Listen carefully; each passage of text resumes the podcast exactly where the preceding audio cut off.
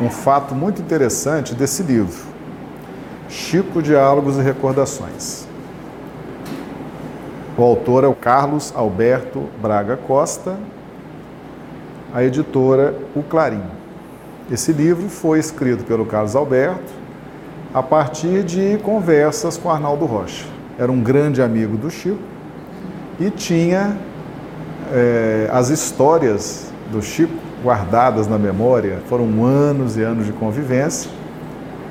E o Arnaldo então foi revelando, foi trazendo isso para o Carlos Alberto e ele então produziu esse livro. Esse livro é uma memória viva da vida, da trajetória de Chico Xavier e de Arnaldo Rocha. Nós já fizemos uma, uma abordagem, fizemos uma abordagem sobre uma advertência que Chico recebeu da própria mãe, né? Da Maria João de Deus, com relação aos direitos autorais, a ganhar dinheiro com a mediunidade, negociar com a mediunidade. A mãe foi muito dura com o Chico. Nós já trouxemos essa mensagem aqui, advertência da mãe. E Chico recebeu também uma segunda advertência. Logo nos primeiros instantes em que ele começou a sua missão, através da mediunidade, então ele recebe também uma advertência do espírito Isabel de Aragão. Então, nós vamos trazer essa ocorrência aqui para a gente perceber o quanto o mundo espiritual se preocupava com, com Chico Xavier para que ele não caísse, para que ele não se tornasse invigilante com relação a essas questões materiais. Então, aqui nós temos o capítulo Recordações do Amigo, e aqui o Chico narra da seguinte forma: Tudo seguia em ordem quando, na noite de 10 de julho de 1927, dois dias depois de haver recebido a primeira mensagem, quando eu fazia as orações da noite, vi o meu quarto pobre se iluminar de repente. As paredes refletiam a luz de um prateado lilás. Eu estava de joelhos, conforme os meus hábitos católicos, e descerrei os olhos, tentando ver o que se passava. Então o quarto do Chico ficou iluminado, ele estava fazendo as orações dele, aí ele foi ver o que estava acontecendo, né? Vi então perto de mim uma senhora de admirável presença, que irradiava a luz que se espraiava pelo quarto. Então aquela luz era a irradiação do Espírito. Isabel de Aragão. Tentei levantar-me para demonstrar-lhe respeito e cortesia, mas não consegui permanecer de pé e dobrei involuntariamente os joelhos diante dela. A dama iluminada fitou uma imagem de Nossa Senhora do Pilar que eu mantinha em meu quarto e em seguida falou em castelhano que eu compreendi, embora sabendo que eu ignorava o idioma em que ela facilmente se expressava. Francisco, disse-me pausadamente: Em nome de nosso Senhor Jesus Cristo, venho solicitar o seu auxílio em favor dos pobres, nossos irmãos. A emoção me possuía a alma toda, mas pude perguntar-lhe, embora as lágrimas que me cobriam o rosto: Senhora, quem sois vós? Ela me respondeu: Você não se lembra agora de mim no entanto, eu sou Isabel, Isabel de Aragão. Eu não conhecia senhora alguma que tivesse este nome e estranhei o que ela dizia. Entretanto, uma força interior me continha e calei qualquer comentário em torno de minha ignorância. Mas o diálogo estava iniciando e indaguei. Senhora, sou pobre e nada tenho para dar. Que auxílio poderei prestar aos mais pobres do que eu mesmo? Ela disse: Você nos auxiliará a repartir pães com os necessitados. Clamei com pesar: Senhora, quase sempre não tenho pão para mim. Como poderei repartir pães com os outros? A dama sorriu e me esclareceu: Chegará o tempo em que você disporá de recursos você vai escrever para, os, para as nossas gentes peninsulares e trabalhando por Jesus, não poderá receber vantagem material alguma pelas páginas que você produzir. Vou repetir. Trabalhando por Jesus, não poderá receber vantagem material alguma pelas páginas que você produzir. Mas vamos providenciar para que os mensageiros do bem lhe tragam recursos para iniciar a tarefa. Confiemos na bondade do Senhor. Então, aqui o espírito Isabel de Aragão adverte Chico Xavier. A exemplo do que aconteceu também com a mãe, né? O espírito Maria João de Deus. A mãe foi bem mais dura, né? Como nós já vimos aqui no momento anterior. Mas o espírito Isabel de Aragão foi taxativo. Trabalhando por Jesus, não poderá receber vantagem material alguma pelas páginas que você produzir. Vocês lembram por que isso, né? Então, Chico Xavier foi na encarnação passada Ruth Celine Jafé, médium que trabalhou com Allan Kardec e que em determinado momento queria os seus direitos, seus direitos trabalhistas, queria receber pelas mensagens, as mensagens psicografadas.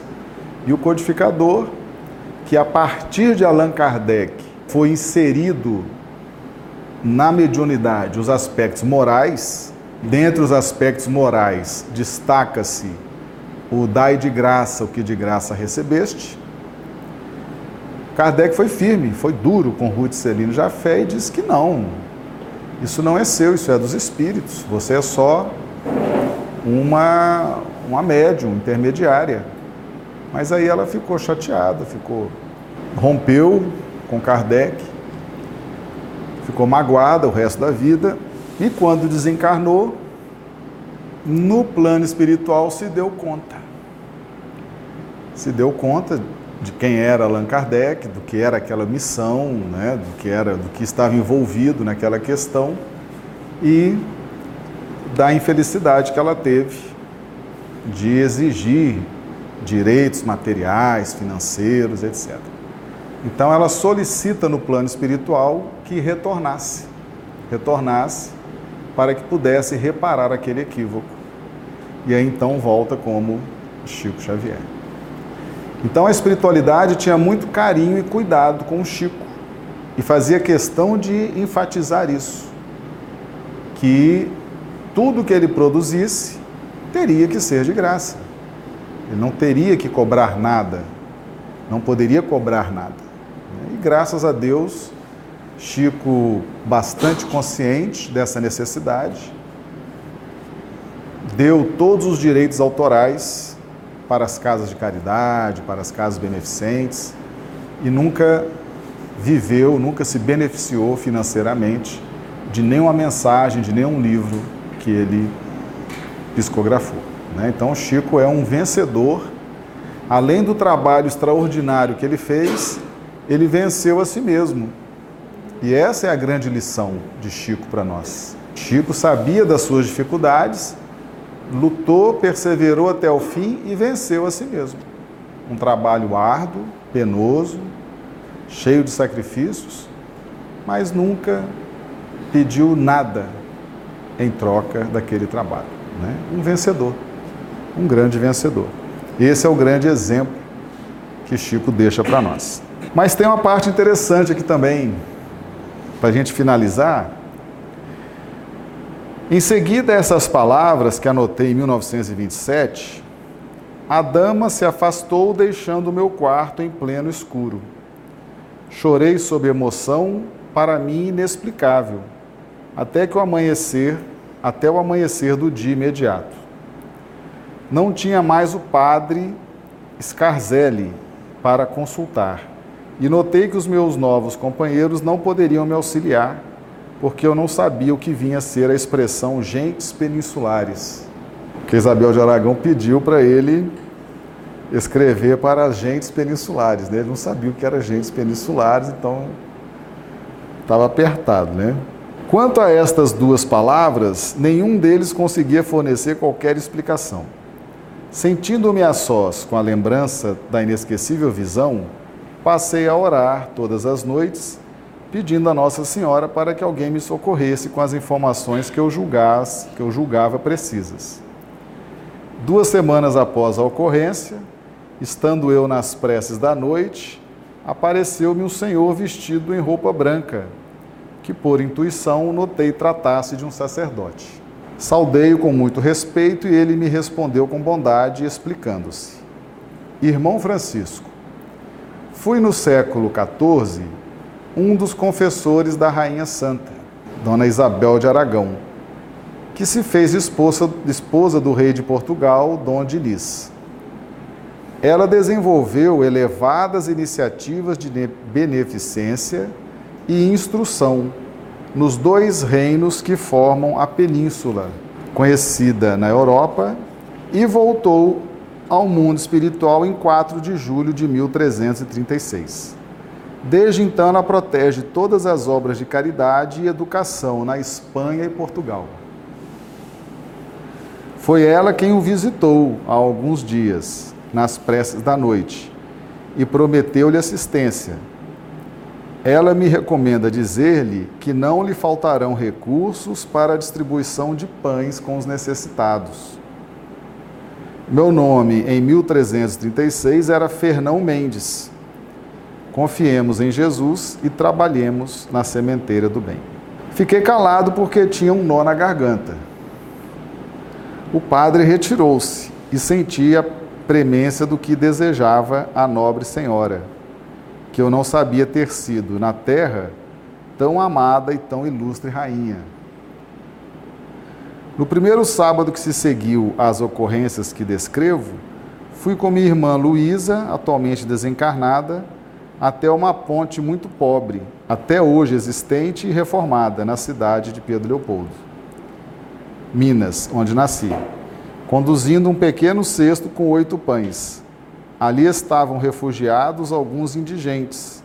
Parti os pães a fim de que cada um tivesse um pedaço, e assim foi iniciado o nosso serviço de assistência que perdura até hoje. E aqui tem a foto da rainha Isabel de Aragão. A foto dela. Então, mensagem no livro Chico Diálogos e Recordações, autor Carlos Alberto Braga Costa, editora O Clarim. Então a vida do Chico não foi fácil. Desde os primeiros momentos, sendo advertido, e nós já registramos aqui duas advertências. Uma da mãe, Maria João de Deus, e outra da rainha Isabel de Aragão. Para que ele não recebesse dinheiro, não recebesse nada material em troca das mensagens, em troca dos livros. Né? Muito interessante isso. E o Chico venceu a si mesmo. Essa é a grande, a grande ideia que nós queremos passar, que realmente era um desafio dele para com ele mesmo. E dizem os amigos mais próximos que o Chico nem gostava de contar a encarnação dele como Ruth Celino Jafé. Embora fosse uma médium que trabalhou muito com Allan Kardec, mas ele se sentia constrangido por ter feito o que fez. Então ele falava muito discretamente, ele tinha consciência, mas ele falava muito discretamente para alguns amigos só. Então está feito aí o registro. Serve aí de inspiração, de modelo para todos nós. Jamais, jamais usar a mediunidade para ganhar dinheiro, ganhar fama, ganhar projeção, jamais. Aquilo que a gente recebe de graça, a gente dá de graça.